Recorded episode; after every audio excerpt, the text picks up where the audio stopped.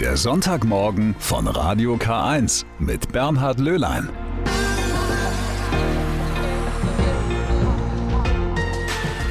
Alle bereit? Alle an Bord? Ja, dann können wir ja loslegen und die Reise beginnt. Drei Stunden Sonntagmorgen, zu denen ich Sie ganz herzlich willkommen heiße. Und heute zählt tatsächlich jede und jeder Einzelne, nicht nur hier in der Sendung. Heute ist nämlich Zählsonntag in der katholischen Kirche. Zweimal im Jahr wird jede Person, die einen Gottesdienst besucht, gezählt. Frau, Mann, Kind, alles. Was passiert mit den Daten und welche Rückschlüsse werden daraus gezogen?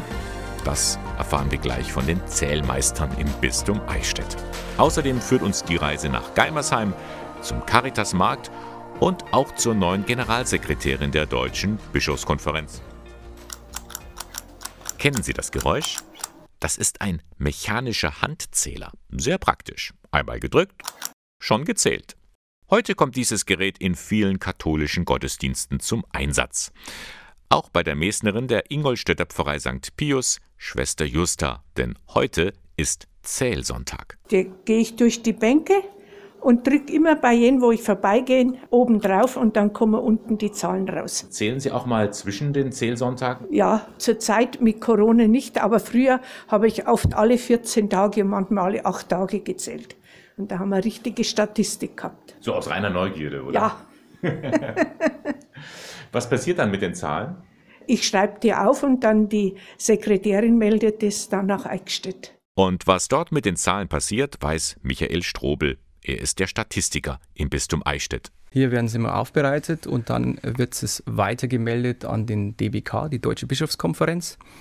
Und in dieser wird jährlich eine kirchliche Statistik erstellt, die dann einen deutschlandweiten Rückblick auf die Zahlen erlaubt. Zweimal im Jahr wird gezählt, immer am zweiten Fastensonntag und am zweiten Sonntag im November.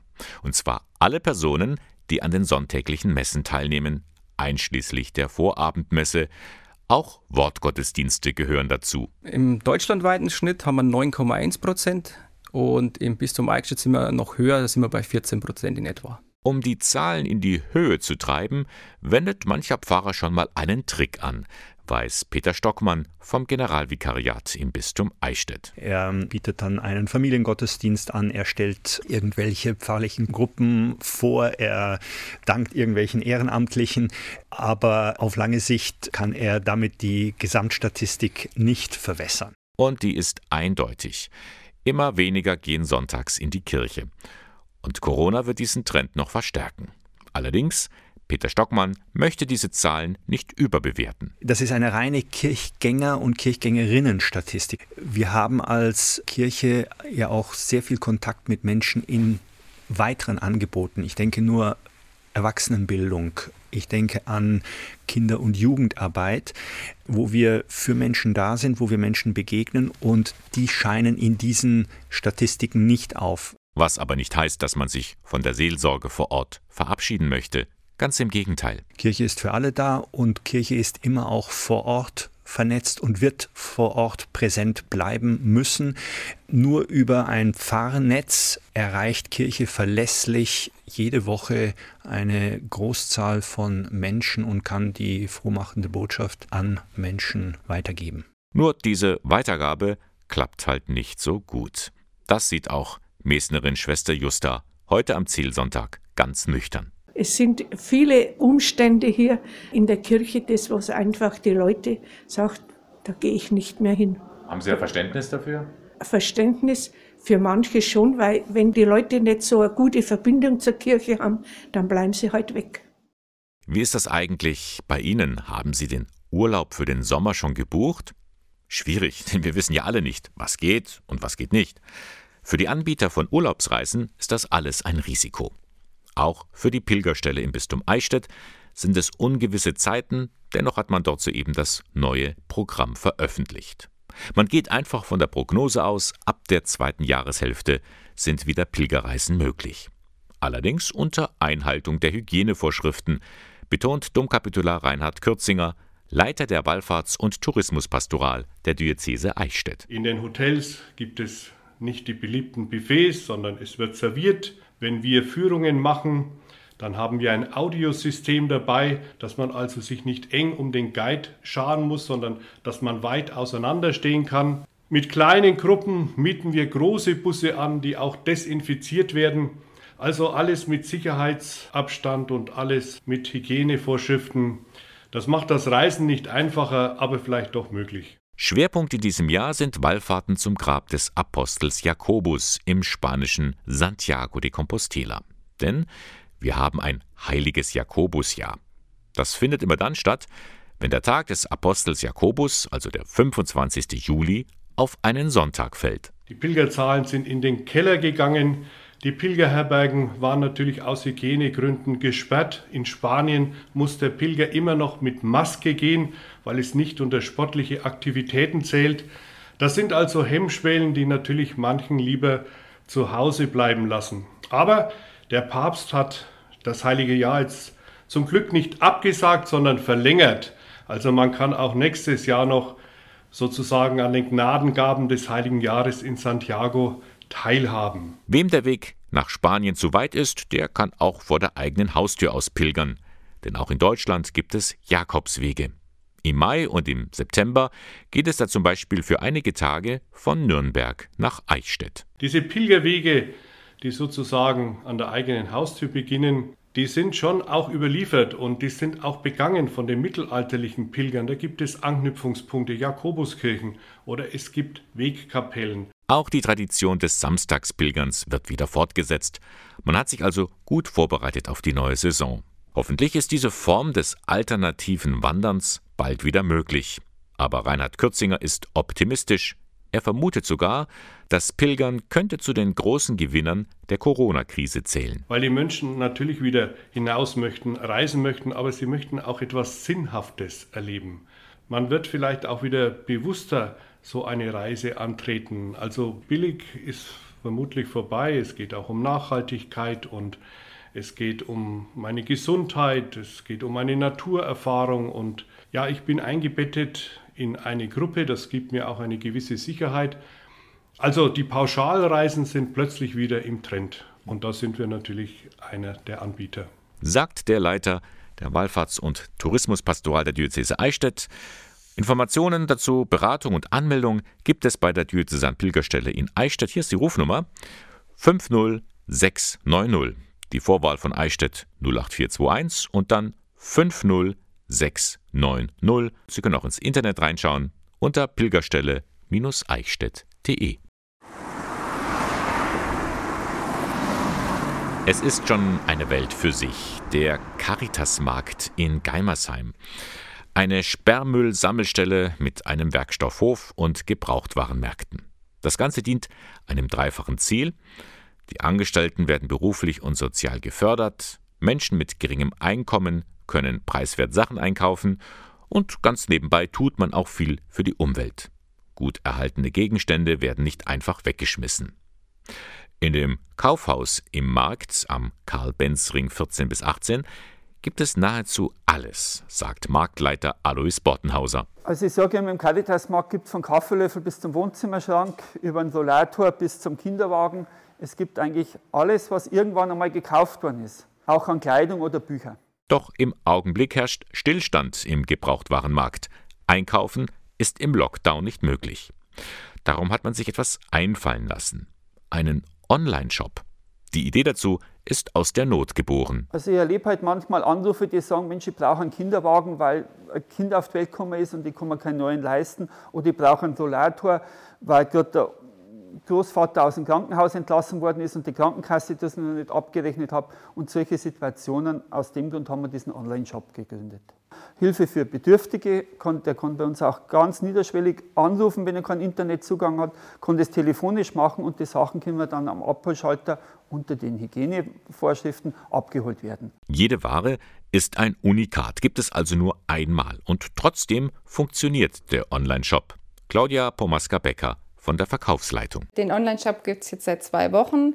Das wird ganz gut angenommen. Die ersten paar Tage klar hat es ein bisschen gebraucht. Es geht jetzt ja überwiegend über Mundpropaganda und ähm, intern hat man Mails verschickt. Am Anfang wurden überwiegend Kinderbücher gebraucht. Also man hat jetzt einfach gemerkt in dem Lockdown, dass die Kinder Beschäftigung brauchen, dass äh, sie lernen wollen und lesen wollen. Gefolgt ist dann von Haushaltswaren und mittlerweile sind wir an dem, also in der zweiten Woche jetzt, dass auch Möbel verkauft werden. Der Ablauf ist denkbar einfach. Der Kunde bestellt ganz normal wie im anderen Online-Shop auch seine Ware, nur das mit dem Unterschied, dass es bei uns reserviert ist. Die Verkäuferin bereitet die Ware vor und wir treten ab dem Zeitpunkt dann in Kontakt mit dem Kunden, sagen ihm, dass die Ware zur Abholung bereitsteht und vereinbaren den Abholtermin. Wie bei einem ständigen Flohmarkt. Und so kommen die Kunden auch weiterhin auf ihre Kosten. Ich habe jetzt ein Kaffeeservice für meine Oma geholt. Und ich finde es das toll, dass man das online erledigen kann, weil mein Beweggrund ist einfach das, äh, Ressourcen zu schützen, dass nicht alles weggeschmissen wird. Wir sind eine Wegwerfgesellschaft und warum das ist nichts Schlechtes. So hat in kurzer Zeit der Onlineshop beim Caritasmarkt viele Freunde gewonnen. Auch die Angestellten sind froh, dass sie weiterhin arbeiten können, dass sie sehen, das, was ich tue, hat einen Sinn. Alois Bortenhauser. Also der Online-Shop ist nicht nur aus wirtschaftlichen Gründen installiert worden, sondern dass man auch eine Bindung zu den Kunden aufrechterhält, vor allem für die Kunden mit kleinen Geldbeutel, dass die eine Möglichkeit haben oder wenn irgendeine Notlage ist, dass man reagieren kann darauf. Und wenn Sie was bestellen möchten, einfach ins Internet klicken. caritas-markt.shop. Da haben Sie die Möglichkeit, Produkte online zu reservieren. Und dann können Sie die Waren unter den bestehenden Hygienemaßnahmen abholen im Markt am Karl-Benz-Ring in Geimersheim. Im Sonntagmorgen von Radio K1 haben wir ja vorhin von den Möglichkeiten gehört, wie man online shoppen kann im Caritasmarkt in Geimersheim. Das geht aber nicht nur da, fast jeder Laden ist ja mittlerweile im Web präsent und präsentiert seine Waren ganz praktisch für daheim. Gerade im Lockdown ist diese Art des Einkaufens immer beliebter geworden. Das sieht auch die Verbraucherberaterin Monika Kettemann-Rauschan. Also das Faszinierende ist tatsächlich, dass man eine große Auswahl hat im Internet. Man muss nicht unbedingt außer Haus gehen, wenn man mobil ist. Also das ist so das Bequeme am Online-Shopping. Man kann äh, in Ruhe vergleichen, hat etwas mehr Zeit. Aber die Juristin rät trotzdem Augen auf beim Online-Kauf. Denn im Internet, da tummeln sich auch viele Schattenseiten. Das ist schwierig ist, ein bisschen zu unterscheiden. Ja, sind es seriöse Shops oder sind es vielleicht Fake-Shops, wo man möglicherweise als Verbraucher reinfallen kann. Man kann die Ware auch nicht anschauen. Das ist auch ein Nachteil. Man denke auch nur an die vielen Retouren, die gemacht werden, weil vielleicht die Ware nicht so ist, wie man sich's auf dem Bild angeschaut hat. Deswegen sollte man über seine Rechte Bescheid wissen.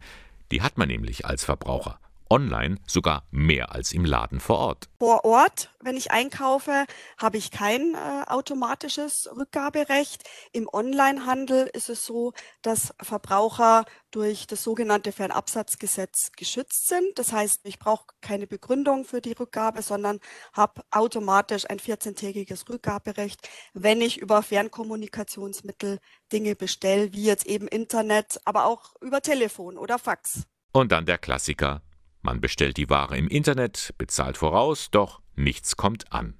Schwierig, meint die Juristin, vor allem wenn man im Ausland bestellt. Da kommt man nicht immer zu seinem Recht. Also es bleibt ein Restrisiko. Das muss man sich einfach gewähr sein, wenn man online bestellt. Sollte sich eben dann überlegen, wenn äh, Vorauszahlung oder Vorauskasse darum gebeten wird, dann sollte man sich überlegen, will ich das Risiko in Kauf nehmen oder warte ich lieber, kaufe vielleicht besser auf Rechnung, schaue mir die Ware zuerst an, um dann zu entscheiden, behalte ich die Ware und bezahle oder sende ich es wieder zurück. Letzteres wird auch tatsächlich viel getan. Die millionenfachen Paketrücksendungen sorgen zu einem erhöhten Energie- und Ressourcenverbrauch. Auch da sollte man genau hinschauen. Und das macht Monika Kettemann-Rauschan auch. Für den Verbraucherservice Bayern in Ingolstadt bietet sie eine Informationsveranstaltung an über das Online-Shoppen. online natürlich. Ganz banal, wie kommt ein Vertrag überhaupt zustande, wenn ich online etwas bestelle? Wie sind meine Rechte dann, Rückgaberechte, Widerrufsfristen? Bei was für Geschäften habe ich kein Widerrufsrecht? Was passiert, wenn mein Paket nicht ankommt? Es kommt beschädigt an, es kommt gar nicht an. Am Donnerstag, 11. März, können Sie ab 19.30 Uhr dabei sein. Die Teilnahme ist kostenfrei. Melden Sie sich einfach vor an beim Verbraucherservice Bayern in Ingolstadt. Hier ist die E-Mail-Adresse ingolstadt.verbraucherservice-bayern.de. Am Donnerstag ging sie zu Ende, die Frühjahrsvollversammlung der deutschen Bischöfe. Bei ihrer Online-Konferenz standen sehr viele Themen auf dem Programm der aktuelle Stand des synodalen Wegs, Kirchenaustritte, die Aufarbeitung des Missbrauchs. Überschattet war das Bischofstreffen vor allem von den Vorgängen um die Missbrauchsaufarbeitung im Erzbistum Köln. Sie stand auch im Mittelpunkt der abschließenden Pressekonferenz. Gabriele Höfling hat für uns zugehört. Jeder Kirchenaustritt tut weh und wir nehmen ihn wahr als eine Reaktion auf ein skandalöses Bild der Kirche, das wir derzeit abgeben. Zum Abschluss der Vollversammlung der Deutschen Bischofskonferenz sparte deren Vorsitzender Georg Betzing nicht an deutlichen Worten. Zu zehn, ja gar Hunderttausenden treten die Menschen jedes Jahr aus der Kirche aus, und damit mussten sich die Bischöfe auf ihrer Tagung jetzt auseinandersetzen. Und das zu einem Zeitpunkt, an dem die Stimmung wegen der Lage im Erzbistum Köln besonders angespannt ist.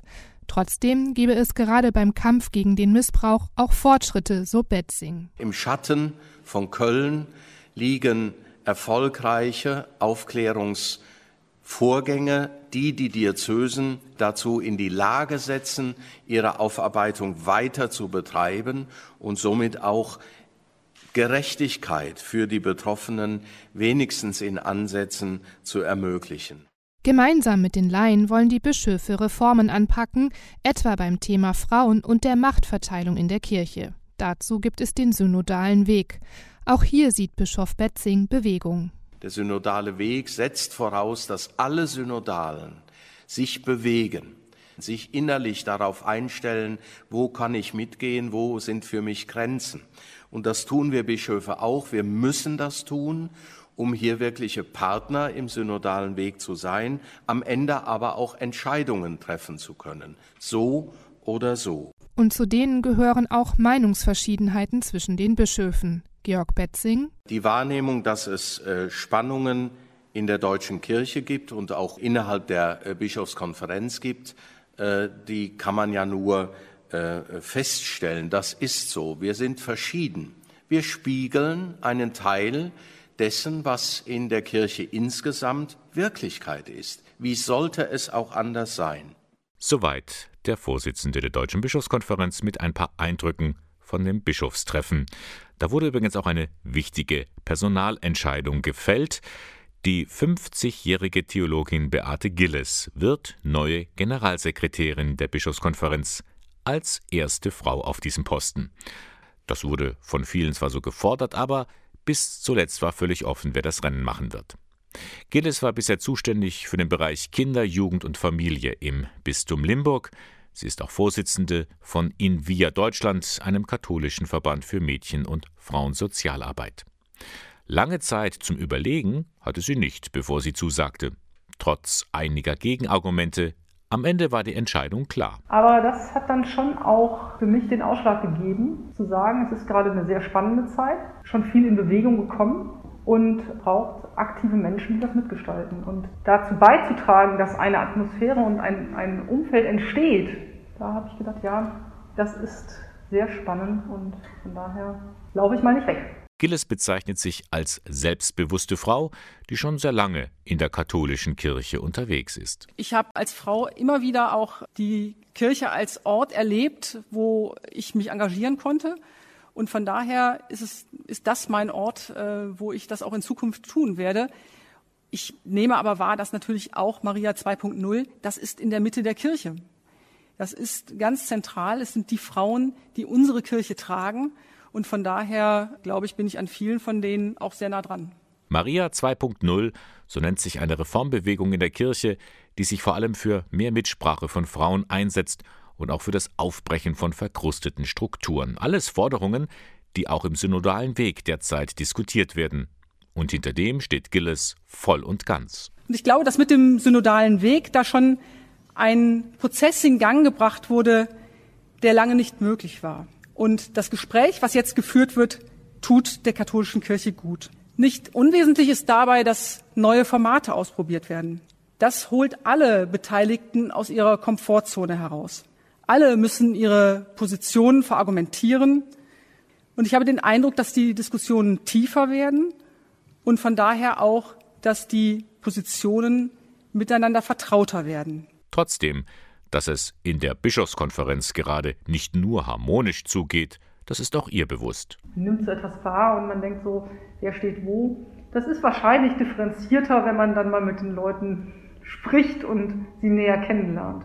Nun steht die 50-jährige Theologin an der Spitze der Verwaltung der Deutschen Bischofskonferenz. Für die große neue Aufgabe glaubt sie auch selbst gut gerüstet zu sein.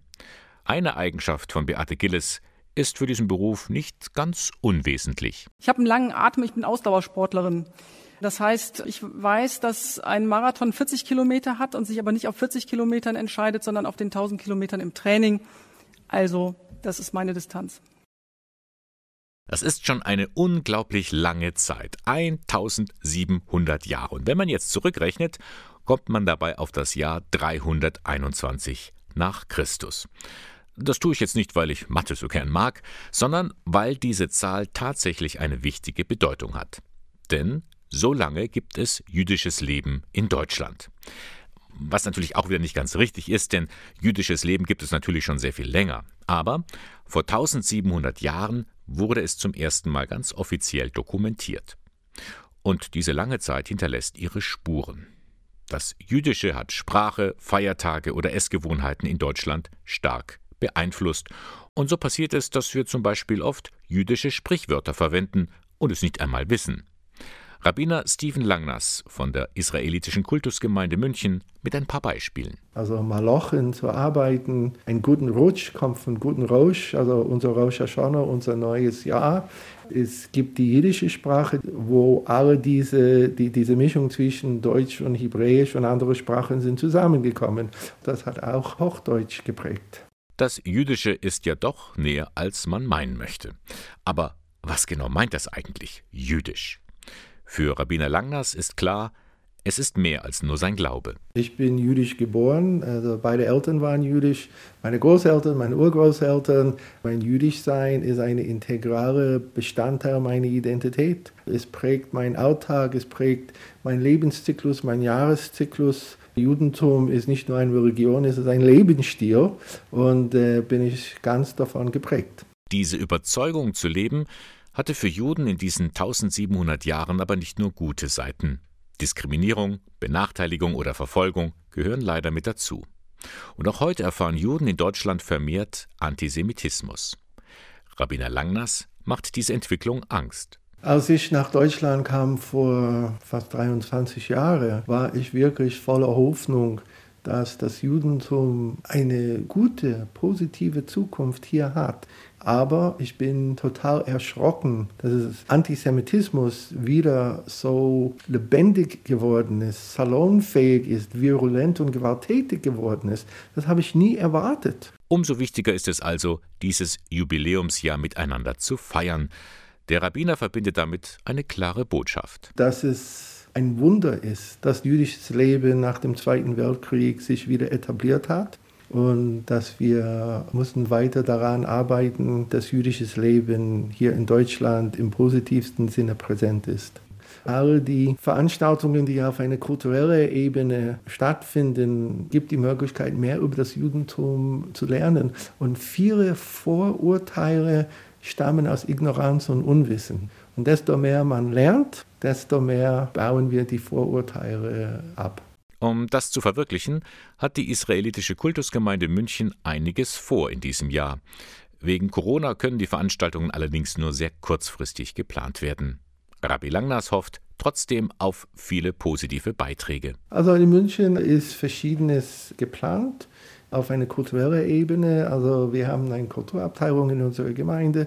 Wir haben das Lehrstuhl für jüdische Geschichte an der RMU. Wir wollen auch im Münchner Lehrhaus einen Beitrag dazu leisten. Es gibt christliche Einrichtungen, die was planen wollen. Das Jüdische gehört also genauso zu Deutschland wie das Christentum und andere Religionen. Und das ist noch ein Grund mehr, diese 1700 Jahre miteinander zu feiern. Sie beginnen jetzt. Die Impfungen. Mehr denn je warten viele auf einen Impftermin. Manche stehen der Sache sehr skeptisch gegenüber. Wie war das eigentlich früher? Die ersten Impfungen kamen schon im 18. Jahrhundert auf und auch damals gab es jede Menge Bedenken. Als es dann hierzulande losging, zum Beispiel mit den Impfungen gegen Pocken, da gehörten tatsächlich die Pfarrer zu den leidenschaftlichen Befürwortern. Das lag vor allem an ihrer guten Bildung, weiß Marion Ruisinger. Sie ist die Direktorin des Deutschen Medizinhistorischen Museums in Ingolstadt. Pfarrer waren äh, Innovationsträger durch diese aufgeklärte Grundhaltung. Nicht alle, aber viele von ihnen. Die Kuhpockenimpfung war ein ganz neues Konzept, das sie absolut überzeugte und das sie auch ihren Gemeindemitgliedern zukommen lassen wollten. Das heißt, viele von ihnen haben sich dafür eingesetzt, dass Eltern ihre Kinder impfen lassen. Priester informierten über anstehende Impftermine, bisweilen sogar von der Kanzel, was auch Kritik auf sich zog. Das empfanden manche Pastoraltheologen dann doch als einen Missbrauch dieser Rolle und vor allem als einen Missbrauch der Predigt, die ja dazu dienen sollte, Gottes Wort äh, zu verkünden und die Menschen für das Jenseits vorzubereiten, wenn man so möchte, und sich nicht mit so weltlichen Dingen beschäftigen sollte wie mit dem Impfen oder ähnlichen Themen. Auch die Politik sah den Einsatz der Priester und nutzte ihn für ihre Zwecke. Das erste Land mit einem Impfzwang weltweit, das war Bayern, das Königreich Bayern.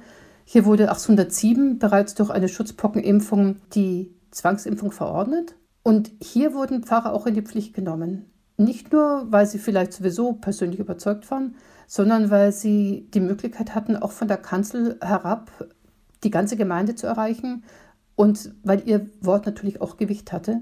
Doch auch im 18. Jahrhundert gab es schon Impfgegner und Verschwörungstheorien, zum Beispiel die Vorstellung, dass Menschen nach der Impfung mit tierischen Erregern Kuhköpfe oder Füße aus dem Kopf wachsen könnten.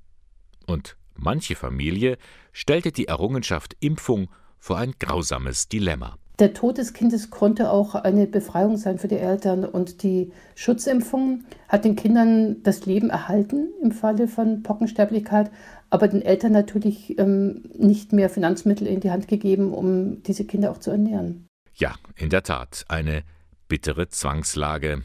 Marion Rusinger hat uns darüber informiert. Sie ist Direktorin des Deutschen Medizinhistorischen Museums in Ingolstadt. Sie hat in ihrem Leben schon viel mitgemacht, die 33-jährige Lisa Marie Kühnel aus Manching. Die alleinerziehende Mutter wurde vor gut zehn Jahren ungewollt schwanger, trennte sich noch während der Schwangerschaft vom Vater ihres Kindes. Sie selbst leidet unter Asthma und einer Depression, ihr Sohn Leon hat ADHS. Die gelernte Krankenschwester arbeitete bis vor etwa einem Jahr in einem Schlaflabor als Arzthelferin doch dann zog sie sich einen doppelten Fußbruch zu. Derzeit lebt sie vom Arbeitslosengeld. Fragt man Lisa Marie Kühnel, was so das Schwerste für sie als Alleinerziehende ist, dann überrascht ihre Antwort. Ich finde es nicht schwer als Alleinerziehende, denn es ist alles eine Frage der Organisation. Es ist aber auch sehr schwierig, in so einem sozialen Bereich zu arbeiten, wenn man alleine mit Kind ist. Aber trotz allem möchte ich mich auch dieses Jahr wieder weiterbilden. Sie will nun eine Ausbildung zur Notfallsanitäterin machen. Eine Kämpfernatur, könnte man sagen. Trotzdem, es gibt immer wieder Situationen, da fühlt sie sich abgestempelt. Man soll arbeiten gehen, man soll machen, man soll tun, was für Arbeit dahinter hängt, was man kämpfen muss, auch beim Amt. Das sieht natürlich niemand. In der Gesellschaft scheint es immer noch ein falsches Bild von Alleinerziehenden zu geben, manchmal sogar bis in die eigene Familie hinein. Ich hatte früher sehr guten Kontakt auch zu meinen äh, Cousinen, Tanten, die eher weniger wissen von mir, weil wir nicht einen normalen Ablauf haben, also nicht Familie, Kind, Haus, alt werden, sondern weil wir halt speziell etwas anders sind. Und da bin ich auch ganz froh, denn jeder Mensch muss ja nicht gleich sein. Dass Lisa Marie Kühnel trotz aller Schwierigkeiten immer wieder neuen Lebensmut schöpft, das verdankt sie auch der alleinerziehenden Arbeit an der Caritas Kreisstelle Ingolstadt. Ich bin seit Anfang 2012 in der Caritas und die haben immer ein offenes Ohr für mich. Die müssen nicht finanziell für mich da sein, sondern für mich und meinen Sohn. Nicole Orner ist eine von zwei Caritas-Mitarbeiterinnen, die sich für die Belange der Alleinerziehenden einsetzen. Viele kommen schon direkt in der Trennungssituation mit vielen Fragen. Das sind natürlich erstmal die Fragen wichtig, von was lebe ich, was steht mir zu, wo kann ich Anträge stellen, was muss ich tun, wenn ich eine Wohnung brauche, was kann ich tun, wenn der Vater keinen Unterhalt zahlen will oder keinen zahlen kann. Manche Gespräche gehen noch sehr tief, dann fließen schon mal Tränen. Gerade wenn äh, die Frauen in der Trennungsphase kommen, die natürlich sehr emotional ist, dann wird schon hier öfters geweint. Und ich finde es auch wichtig, dem einen Raum zu geben und es sein zu lassen, weil es auch dazugehört, der Schmerz und die Trauer. Nicole Orner weiß, was Alleinerziehende leisten, wie sie Beruf, Haushalt und Kindererziehung unter einen Hut kriegen. Sie wünscht sich daher mehr Wertschätzung in der Gesellschaft. Es hat sich schon gebessert, aber ich finde, dass sie schon noch mehr verdient haben und dass es in manchen äh, Bereichen auch noch mehr Erleichterungen für sie gibt, zum Beispiel auch mit äh, Kinderbetreuung manchmal oder mit den Arbeitszeiten. Wäre schön. Wie auch immer, Lisa Marie Kühnel lässt sich nicht unterkriegen. Sie hat Pläne für die Zukunft. Ja, ich möchte beruflich noch weitergehen. Ich bin ja noch jung und das ist ganz wichtig. Nicht aufgeben. Und dabei kann sie sich auf die Arbeit der Caritas Kreisstelle Ingolstadt verlassen. Und die können Sie in der kommenden Woche unterstützen bei der Caritas Frühjahrssammlung. Die beginnt morgen am 1. März. 42.000 Euro sollen dann in die Arbeit fließen, damit Menschen wie Lisa Marie Kühnel und ihr Sohn Leon weitere Lebensperspektiven bekommen. Sie hören den Sonntagmorgen von Radio K1 heute am zweiten Fastensonntag. Ja, wir sind unterwegs in diesen 40 Tagen Fastenzeit bis Ostern. Aber stimmt das eigentlich mit diesen 40 Tagen?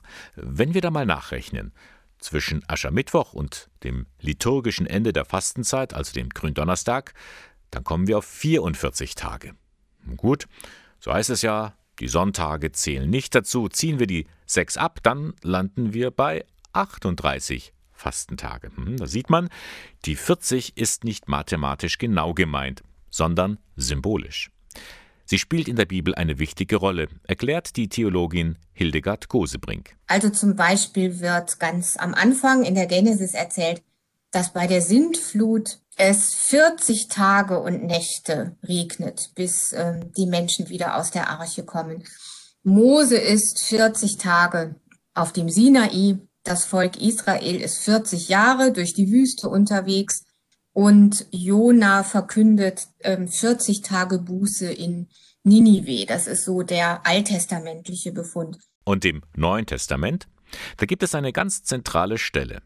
Nachdem Jesus getauft wurde und ihm sozusagen klar wurde, was sein Auftrag ist, da zog er sich erst einmal zurück in die Wüste für 40 Tage und Nächte. Dann wird diese Identitätsfindung, könnte man sagen, ja, die wird vertieft, indem er erstmal in die Einsamkeit geht und sich mit sich selber auseinandersetzt. Die Evangelien erzählen das als Versuchung.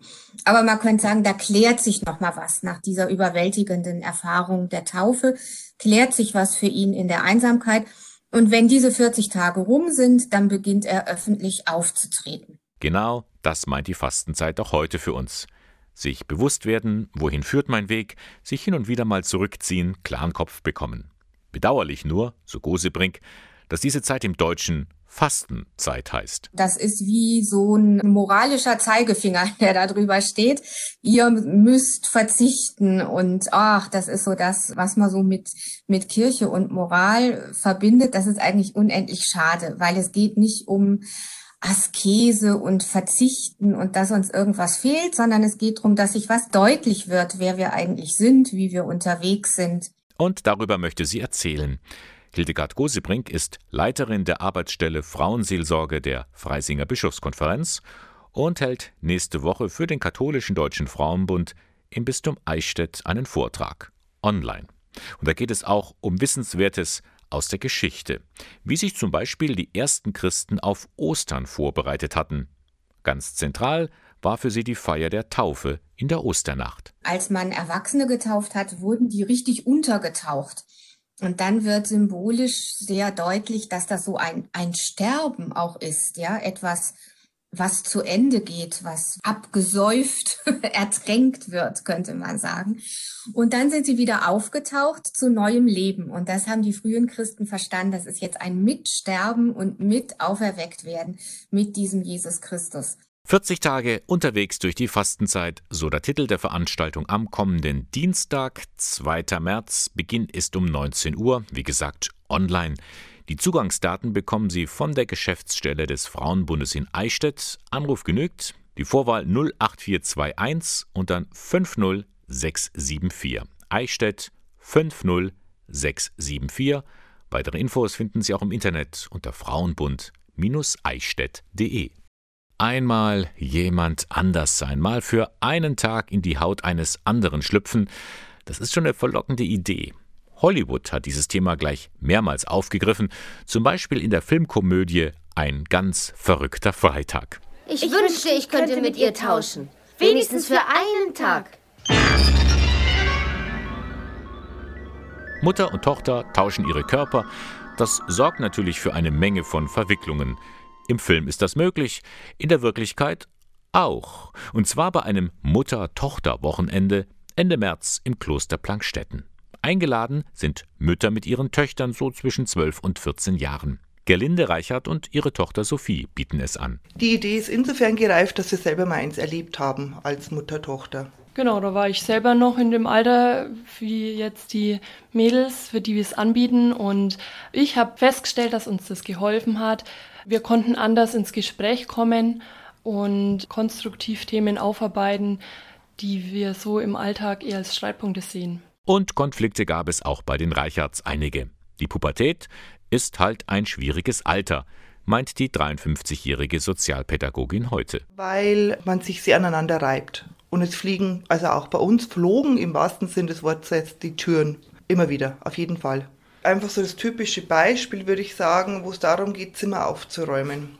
Wo ich als Mutter andere Vorstellungen habe wie meine Tochter. Hinzu kommt, die Beziehung zwischen Mutter-Tochter ist anders als bei Mutter-Sohn. Sie ist, sagen wir mal, besonders. Unbewusst hat man sicher größere äh, Erwartungshaltung an die Tochter. Dass man als Mutter ja will, dass die Tochter das sage ich mal wirklich übertrieben, perfekt dann macht und auch nicht noch die eigenen Fehler übernimmt, sondern die nach Möglichkeit auch nicht macht. Also in vielen Punkten ist man sich vielleicht ähnlich. Andererseits möchte man sich ja auch abgrenzen von der Familie in dem Alter. Dann lebt man ja auch die ganze Zeit zusammen und die Mutter hat ja auch ähm, Erwartungen an die Tochter und die Tochter will die vielleicht gerade nicht erfüllen und dann kann es schon mal zu Streit kommen. Und das alles soll nun an dem Mutter-Tochter-Wochenende aufgegriffen werden. Ganz wichtig, die beiden sollen Zeit füreinander haben und miteinander ins Gespräch kommen. Aber auch gestalterische Elemente stehen auf dem Programm. Zum Beispiel Gipsmasken machen, wo man auch schon rein sieht, gibt es jetzt Ähnlichkeiten vom Gesichtsform her. Wir wollen auch so quasi gegenseitig kleine Handmassagen machen, dass man sich auch gegenseitig mal bewusst verwöhnt. Auch mal einen Rollentausch. Die Mutter darf mal irgendein typisches Kleidungsstück von der Tochter mal anziehen und reinschlüpfen. Wie fühlt sich das an? Oder auch mal so cool sein wie die Tochter. Oh, das könnte für die Tochter vielleicht peinlich werden aber die 21-jährige Sophie beruhigt. Da erinnere ich mich schon auch noch dran. Da ist man auch anfangs etwas skeptisch, aber es ähm, ist auch dann schön, die anderen Mädels zu treffen und da kommt man dann auch mit denen in den Austausch und denen geht es ja genauso. Also wir leben ja dann alle das Gleiche. Das Mutter-Tochter-Wochenende von Freitag, 26. März bis Sonntag, 28. März.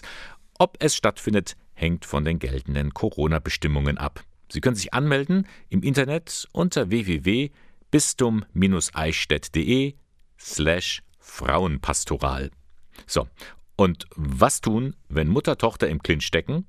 Gerlinde und Sophie Reichert mit einem Tipp. Ich glaube, es ist wichtig, sich auch als Mutter bei der Tochter mal zu entschuldigen und äh, ihr zu erklären, warum mir zum Beispiel Ordnung oder Hilfe im Haushalt wichtig ist, das in Ruhe nochmal zu besprechen, dann hat man auch die Möglichkeit, immer wieder neu anzufangen. Und auch einander zuhören und dann auch mal sich Gedanken darüber zu machen, über das, was die andere jetzt eben gerade gesagt hat, dann aber auch das zu vergeben und dann nicht weiter drauf rumzustochern. Oder einfach mal die Welt aus der Sicht der anderen sehen, wie im Film. Ich, ich wünschte, ich könnte mit ihr tauschen. Wenigstens für einen Tag.